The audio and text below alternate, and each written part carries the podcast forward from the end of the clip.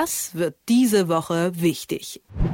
Wir haben heute den 16. März und ihr könnt jetzt die Tage zurückzählen bis zum 8. Dezember oder ihr glaubt's mir einfach, dass die Regierung unter Scholz heute seit genau 99 Tagen im Amt ist. Und es hat ja Tradition, nach 100 Tagen eine Zwischenbilanz zu ziehen, also morgen dann, da werdet ihr das bestimmt auch von vielen anderen Stellen hören.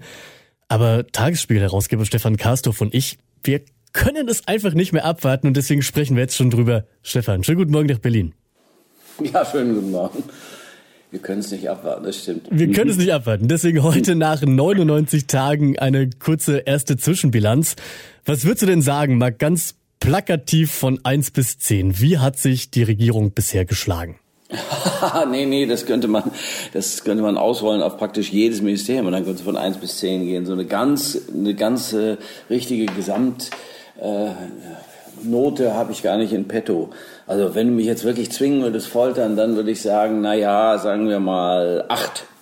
Und das ist schon verdammt gut für eine Regierung in gerade in Charge. Das hat schon was. Aber ja, diese, also gefühlt ist es ja auch so, entweder es ist ein Tag oder es sind tausend Tage. Dass die hundert Tage im Amt sind morgen, das glaubt man ja auch irgendwie nicht. Man weiß man noch, wer, die, wer, wer vorher Kanzler war? Ach ja, Mensch, das war eine Kanzlerin, Angela Merkel, 16 Jahre.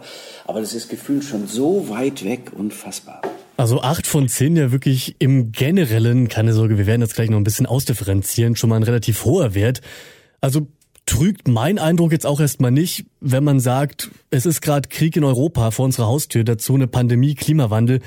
Die Koalitionäre, die sind echt nicht zu beneiden, aber haben doch durchaus richtige Antworten oder zumindest angemessene Antworten auf die großen Krisen gerade. Ja, sie machen doch schon ziemlich richtig viel und auch ziemlich viel richtig. Also diese 100 Milliarden für die Bundeswehr sind ja keine Aufrüstung, sondern es ist Ausrüstung. Wenn die Schiffe nicht schwimmen und die Panzer nicht fahren, die Gewehre nicht schießen und die Flugzeuge nicht fliegen, ja gut, dann brauchst du keine Armee. Wir haben aber eine und wie mir scheint, werden wir eine brauchen. Und wir haben sowieso keine sehr große, wir dürften eine viel, viel größere haben. 370.000 Mann dürften wir haben. Wir haben eine, eine 183.000 Frau-Mann-Armee. Die darf dann vielleicht noch bis auf 203.000 wachsen. Aber das sind so Zahlen, das ist für einen Staat wie wir sind. Im Westen der Republik hatte, gab es mal ein operatives Minimum von 495.000, damals nur noch Mann. Jetzt haben wir eine ganz heikle Situation in Europa und plötzlich fällt einer auf, oh, oh, oh, oh. So, lange Rede, kurzer Sinn, 100 Milliarden Ausrüstung ist notwendig, damit die wenigstens Unterwäsche haben. Auch das haben sie nicht. Ach, ich könnte mich verlieren da rein in dieses Thema.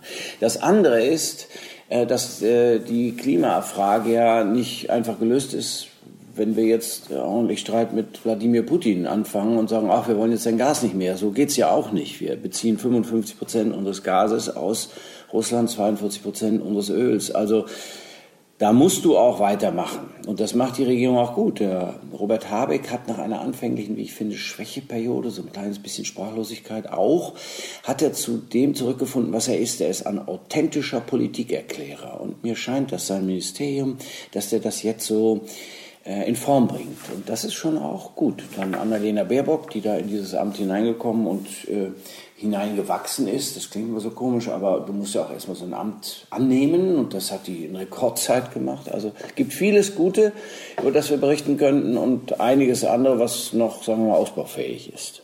Ja, damit sind wir beim Personellen schon, schon angelangt. Wenn ich dich jetzt mal gefragt hätte, habe ich ja quasi indirekt, oder hast du schon indirekt beantwortet, wer dir besonders positiv aufgefallen ist, da wäre mir Annalena Baerbock zum Beispiel auch direkt in den Kopf gekommen, die auch am Anfang ja ganz schön im Kreuzfeuer stand und dann einen wirklich enorm souveränen Eindruck gemacht hat.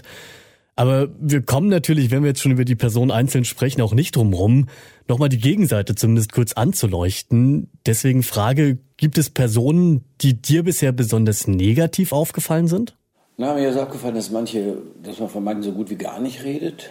Also Svenja Schulze Entwicklung, naja, das ist jetzt auch ein richtig großes Thema. Das eine, war eine ausgezeichnete Umweltministerin. So, Entwicklung ist auch ein Umstieg. Offensichtlich ist das mit dem Ministerium nicht ganz so einfach, also das, das Ministerium gewissermaßen in Besitz zu nehmen im Positiven, aber von der höre ich gar nichts. Und klar, Geibitz hörte man immer mal wieder was, das ist ja immerhin für Bauen und Wohnen und so zuständige Ministerin. Ja, äh, ich weiß, dass sie eine sehr, sehr seriöse, solide Arbeiterin ist und das alles genau durchforstet, was sie da zu tun hat. Dennoch hört man nichts. Also da wünschte man sich, aber vielleicht sind das auch wirklich die Zeiten, irgendwann mal zu hören, was machen die, wie machen sie es. Das, glaube ich, muss noch mal genauer betrachtet werden. Ein paar andere sind mir unangenehmer aufgefallen, möchte ich mal sagen. Also Christine Lambrecht alleine schon die Übergaben ihrer verschiedenen Ministerien haben nicht so richtig gut geklappt. Sie war ja Justiz, Familie und dann Verteidigung und überall gab es, äh, sagen wir so, nicht gerade Freudenstürme A, dass sie kommt, B, äh, gab es eher Freudenstürme, dass sie geht. Also das spricht für eine harte Hand. Das ist per se nicht schlecht. Also wenn das Männer machen, klingt es immer ganz toll. Aber naja, sie, also ich weiß nicht, der Grad der, Beliebtheit, ihrer Beliebtheit im Ministerium ist überschaubar, will ich mal meinen. Und auch ihr Einstieg ins Verteidigungsministerium war ein bisschen herb. So, ähm, also sie haben zu gehen bis, also auf Wiedersehen. Das ist jetzt mal nicht so angenehm. Deswegen blieb ja auch Annegret Kramp-Karrenbauer ihre Amtseinführung weg. Das hat ja auch damit zu tun. So, dann 5000 Helme für die Ukraine und das ist ein Zeichen der Solidarität. Naja, wenn die Ukraine 100.000 Helme braucht und Gefechtsfeldwaffen, damit die nicht erschossen werden, also ist das jetzt mal, war das mindestens von, von der Art der Ankündigung hier sehr unglücklich. Dann, wir müssen ganz dringend eine Generalin in dieser Legislaturperiode ernennen. Ja, es steht aber gar keine Frau zur Beförderung in diesem Generalsrang an. Das würde ich alles begrüßen, klar, aber das ist jetzt alles nicht so richtig vorrangig gewesen. Und dann kommt dieses 100 Milliarden Paket. Und da sage ich mal, das war Olaf Scholz. Und der hat das ganz eng an der Brust gespielt und da hatte sie, glaube ich, nicht mitzusprechen. Sie muss jetzt machen und da sie das kann, das wiederum kann sie. Sie kann Ministerien führen, also Verwaltung straff führen. Vielleicht ist sie dann doch richtig. Ich glaube aber, dass sie da im Moment trainiert für das Innenministerium, in dem Nancy Faeser sitzt. Wusstest du, dass Nancy Faeser Innenministerin ist? Naja, zwischendurch hat man was gehört, aber nicht wirklich. Und äh, so ein, zwei Mal schien etwas auf, wo ich gesagt habe, ah, ja, richtig, Kampf gegen Rechtsextremismus, anderes. Aber ich glaube, Nancy Faeser trainiert für die Landtagswahlen in Hessen um da dann äh, Ministerpräsidentin zu werden. Das kann sie nämlich werden, weil der Gegenkandidat gerade auch erst ins Amt kommen wird, Boris Rhein. Also, lange Rede, kurzer Sinn, da wird schon noch ein bisschen Wechsel passieren. Dann Anne Spiegel, ach, ich könnte jetzt unweit, vielleicht hast du noch eine Frage an mich, eh, dass ich jetzt hier die ganze Zeit weiterrede. Ich könnte auch noch über Anne Spiegel reden. Insofern. Oh, Stefan, ich, ich merke schon hier, die, die, die, der personelle Rundumschlag, zu dem wurde ja gerade ja, schon ausgeholt. Genau. Aber dann wechseln wir doch gerne noch mal kurz zum Inhaltlichen. Und keine Sorge, wir holen jetzt hier nicht den ganzen Koalitionsvertrag raus und gehen den Schritt für Schritt durch. Aber klar, mit dem Angriff auf die Ukraine hat wahrscheinlich niemand gerechnet und das bestimmt gerade mit Sicherheit auch das Tagesgeschäft. Aber wie sieht's denn sonst mit weiteren Themen aus? Mindestlohn wurde ja zum Beispiel tatsächlich verabschiedet. Halten sich die Koalitionäre sonst einigermaßen an ihre Wahlversprechen? Naja, das wollen wir mal sehen, wie es mit dem Krieg weitergeht, denn äh, besondere Zeiten erfordern besondere Mittel und da kann das mit der Schuldenbremse auch gleich vorbei sein. Äh, übrigens, was ich vergessen habe zu erwähnen, also der Christian Lindner macht einen sehr soliden, sehr seriösen Eindruck und arbeitet sehr eng zusammen mit Olaf Scholz. Das macht er sehr smart, das muss man schon sagen. Er weiß, wie empfindsam die FDP als die kleinste der Parteien ist und dass Jamaika damals mit den Verhandlungen äh, Merkel andere gescheitert ist, weil man auf die FDP nicht so recht Acht gegeben hat. Das tut er jetzt ganz anders und ich habe den Eindruck, dass der Christian Lindner äh, sich wohlfühlt und dass er auch ja, die ganzen Entscheidungen mittrifft und mitträgt, was ja nicht so ganz so einfach ist, denn da geht es ja um Summen, du lieber Gott, mal eben 100 Milliarden im Sondervermögen hier und da muss noch da nachgesteuert werden, 2% für die Verteidigung mehr und so. Oh, das ist ja immer gleich, 100, 100 Millionen ist ja für uns inzwischen noch gar nichts mehr, also für uns privat dann doch, aber in der, sagen wir, in der Bevölkerung 100 Millionen, pff, ja, nee, hier geht es um 100 Milliarden, du lieber Gott, wir haben gar keine Vorstellung mehr von dem Ganzen. Das allerdings muss der Finanzminister haben, hat er. Der macht das schon ziemlich gut. Und deswegen ist er auch dran. Also der lässt nicht locker. Diese, diese Schulden machen über alles hinaus, so dass die nachfolgenden Generationen, und darum geht's ja, in einer Art und Weise belastet werden, dass die das gar nicht mehr stemmen können. Es geht nicht allein um uns, um dich, um mich, um noch etwas jünger, sondern es geht um die nachfolgenden Generationen, die jetzt die jetzt geboren werden zum Teil auch, die dürfen nicht unter einer Schuldenlast einer privaten je pro Person von aber, aber, aber Tausenden Euro erdrückt werden. Und das ist eine Verantwortung von Politik. Und der versuchen die gerecht zu werden. Und da muss ich sagen, ja, Chapeau, das versuchen sie tatsächlich. Wie gesagt, Klima, das, dann Digitalisierung, der Volker Wissing, das ist ja, das, der war ja schon Digitalisierungsminister in Rheinland-Pfalz, wusste nur keiner.